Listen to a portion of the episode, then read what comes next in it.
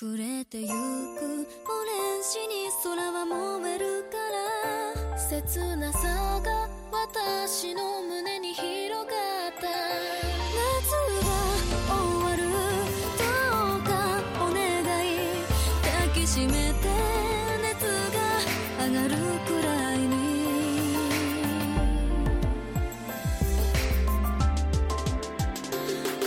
大家好，欢迎收听今天的英音碎语，我是 Rachel。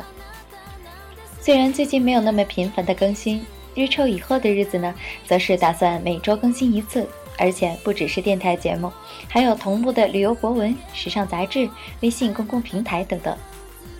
Rachel 真心希望通过这个平台，能跟大家分享更多关于日本的文化和经历，并且呢，可以帮助想去日本或者想去留学的每一个人。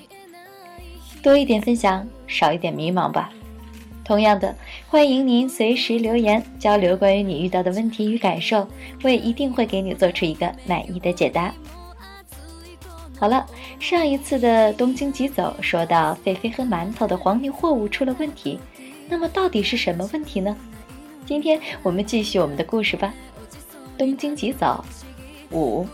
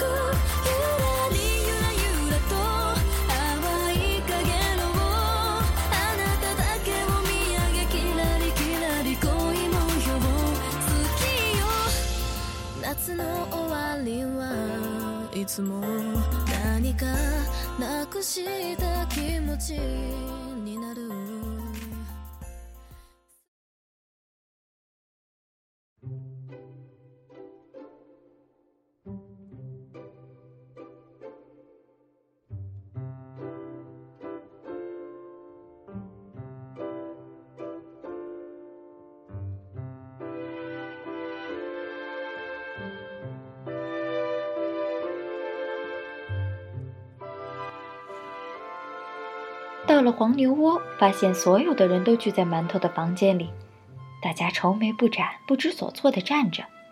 一屋子的货品全都不见了，屋子里空荡荡的，连咳嗽一下都有回声。那些货呢？菲菲问馒头。馒头摇摇脑袋，表示他也不知道，并且告诉菲菲，那批货物有不少都是咱俩买的。加起来一共一百多箱，明天就收货了，怎么也得上百万日元。惨了惨了惨了，这下赔大发了。怎么可能会没有呢？会不会已经提前收了？馒头摇摇头说：“问过我哥了，出货时间是今晚。”这时，馒头哥破门而入，手里提着一个皮箱，面对眼前的空荡荡，也是目瞪口呆。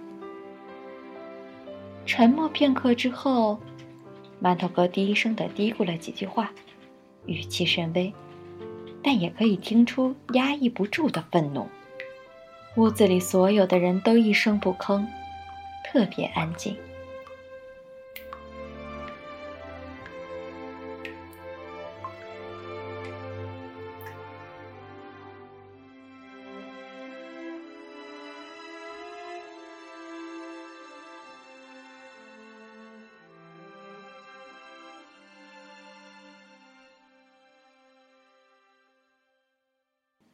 不料，馒头哥突然蹲下，打开带来的皮箱，里面放满了崭新的钞票。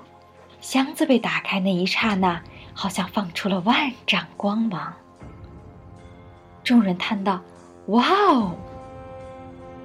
馒头哥看了看手表，说：“不能耽误今晚的发货，你们快去把东西补全再说，现在还来得及。”说罢。开始把成捆的钞票分发给屋子里的每一个人。你们乘坐不同路线的电车，在每一个有电器行的站点下车，沿线购买，有的全买下来。保持联系，我开车随后就到。话毕，大家拿着钱一哄而散。狒狒和馒头却没有分到钞票，这感到不解。馒头哥从怀里拿出两张银行卡，递给他俩说：“这个给你们。听好了，你们俩的任务最重要，买的数量也最多。你们不仅要坐电车沿线购买，还要负责秋叶原最大的商场。你们俩经常在那一带活动，应该会比较熟悉。所以这次行不行，就看你们了。”菲菲和馒头好像被赋予了某种神圣的责任。眼神里都不自觉地出现了荣辱负重的神色，拿着卡就往外狂奔。馒头哥在后面又补了一句：“手机开机。”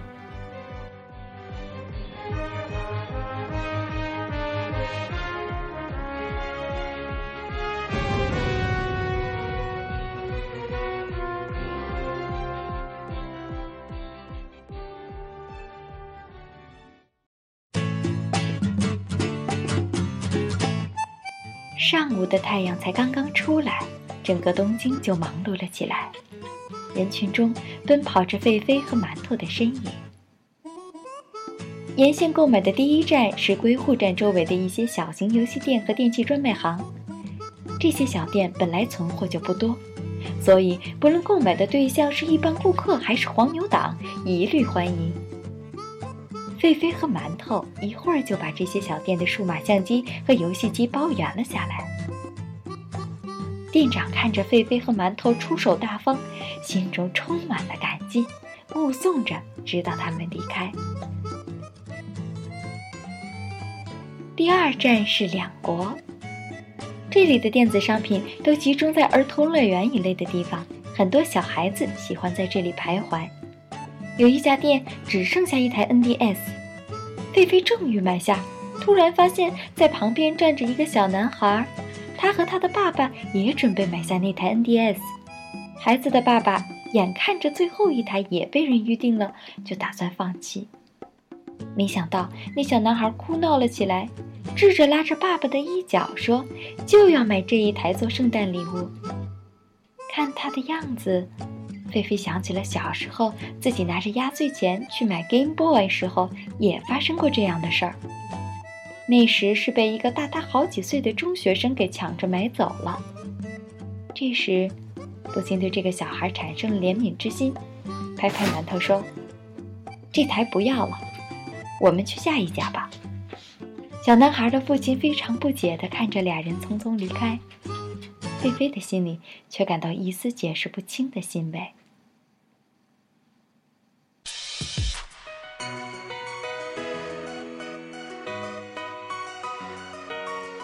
就这样一路下来，他们手里已经拿到了三十多张订单，还剩下的一百七十多台就看秋叶原的了。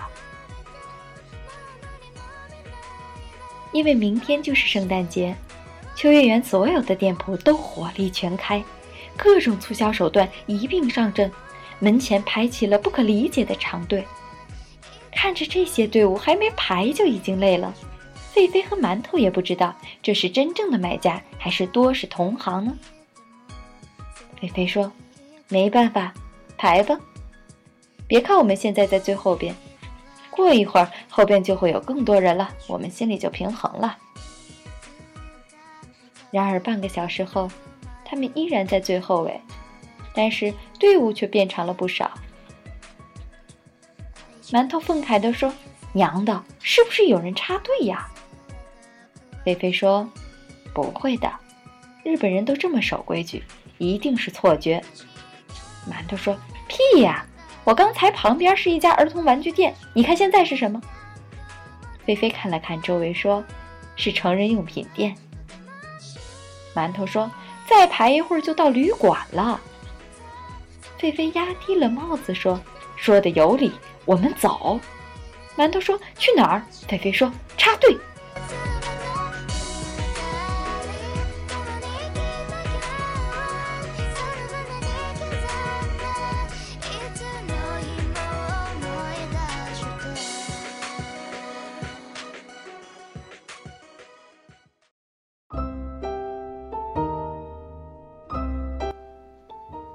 伍分成两行，排在狒狒和馒头旁边的那个队伍行进速度比较快，于是两个人便若无其事地插到了一旁的队伍。后面被插的哥们们十分不爽，直愣愣地看着他们俩。菲菲压低帽子，心里想：“哥们儿，实在对不住了。”心中出现了黑帮电影中的经典台词：“人在江湖，身不由己，人不插我，我不插人。”然而，就在眼看着排到店门口的时候，这个队的速度突然慢了下来，不知道出了什么问题，反倒是原来慢的那一队开始迅速前进。我靠，怎么回事儿？馒头说。菲菲脑中又出现了一句台词：“出来混，迟早都是要还的。”这时，站在狒狒后面那俩被插队的哥们儿义无反顾地插去一旁的队，速度之快，位置之精准，让狒狒大吃一惊。原来这哥们儿是个插队高手，便顺势跟上，随着他们又插了回去。那哥们儿看狒狒和馒头又挡住了他们前面，脸部几乎抽搐，显得万般无奈。这时候，狒狒突然飞出队伍，栽了一个大跟头。馒头吓了一跳，原来是被人给撞出去的。定眼一看，那张脸甚是面熟，正是那天遇到的印度哥们儿。所谓冤家路窄，他就这么站在了狒狒的前面。狒狒拍拍他，然后指指馒头，示意说：“你插队没关系，但你把人给插出去就不对了。”印度哥们儿一下子便认出了狒狒，看了看馒头，嘴角竟扬起一丝得意，转头吹了一声口哨，瞬间，狒狒也被他招呼的一个同伴给撞了出来。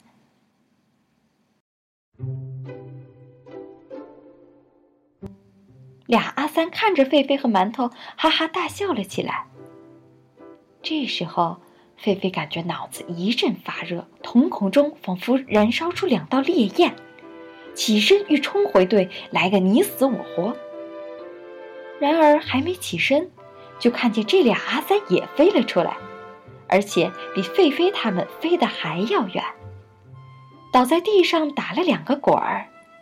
原来是一个黑人伙计撞了他们，他身材高大，浑身挂满了金属饰品，光耳钉就有五六个。看着他，菲菲想起了大鲨鱼奥尼尔，巨大的身躯开拓了一块不小的空间。而这时，队伍已经到了店的入口。菲菲见势，赶紧钻进了店里。奥尼尔本想抓住馒头，不想馒头也一个转身，嗖的一下也滑了进去。奥尼尔见状，刚想也跟着冲进去，却被好几双手给扯了回来，正是那些阿三们。他们叫来了同伴，围着奥尼尔，噼里啪啦的就开干。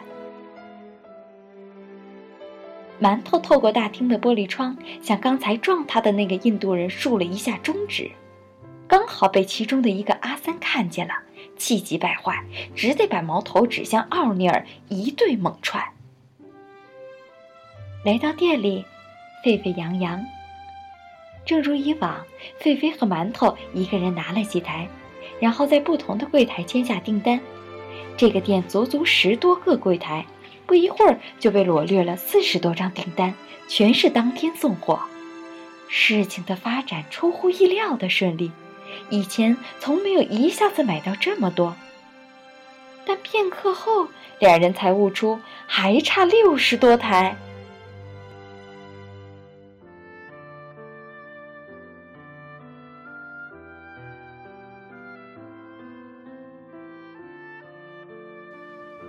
馒头说：“走去别的店。”俩人来到了门口，发现这里已经被挤得水泄不通，外边又排起了新的长队。工作人员为了不导致混乱，把这里排成单行线，即顾客只能从此进，不能从此出，要等一会儿才能恢复正常。我操，出不去了！馒头说。这时，菲菲突然心生一计，说：“快！”把衣服脱下来，说罢便脱下了自己的外套。馒头一时想不明白，想不通出不去和脱衣服有什么关系，还以为狒狒要豁出去了，用裸奔造成混乱跑出去。而狒狒的真实想法是，俩人兑换外套和帽子，然后再回来买，这样可以迷惑销售人员的记忆，造成一种所谓的假象，便可以再买一遍。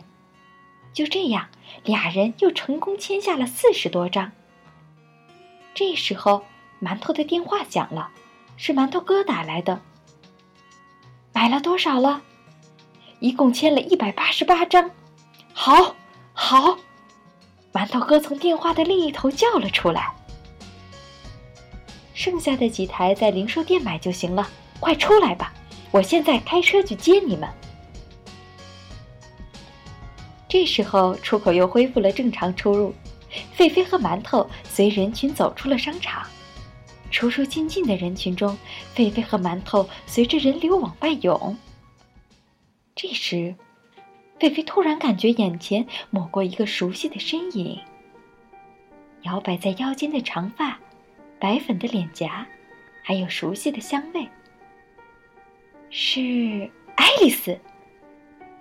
费飞玉转身追上去，但无奈还是被拥挤的人流给冲了出来，只能看着那背影渐行渐远。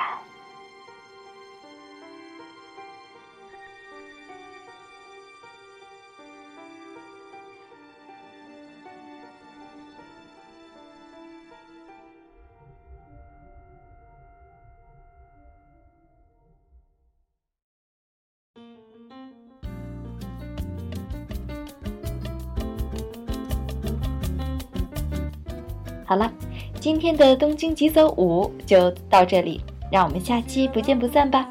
最后还有，记得给 Rachel 留言哦，随时等待您的留言和来信，随时和你交流。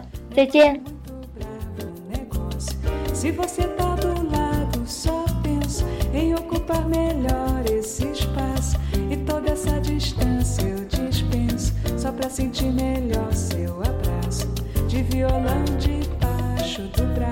Eu corro muito pouco perigo, pois corro pela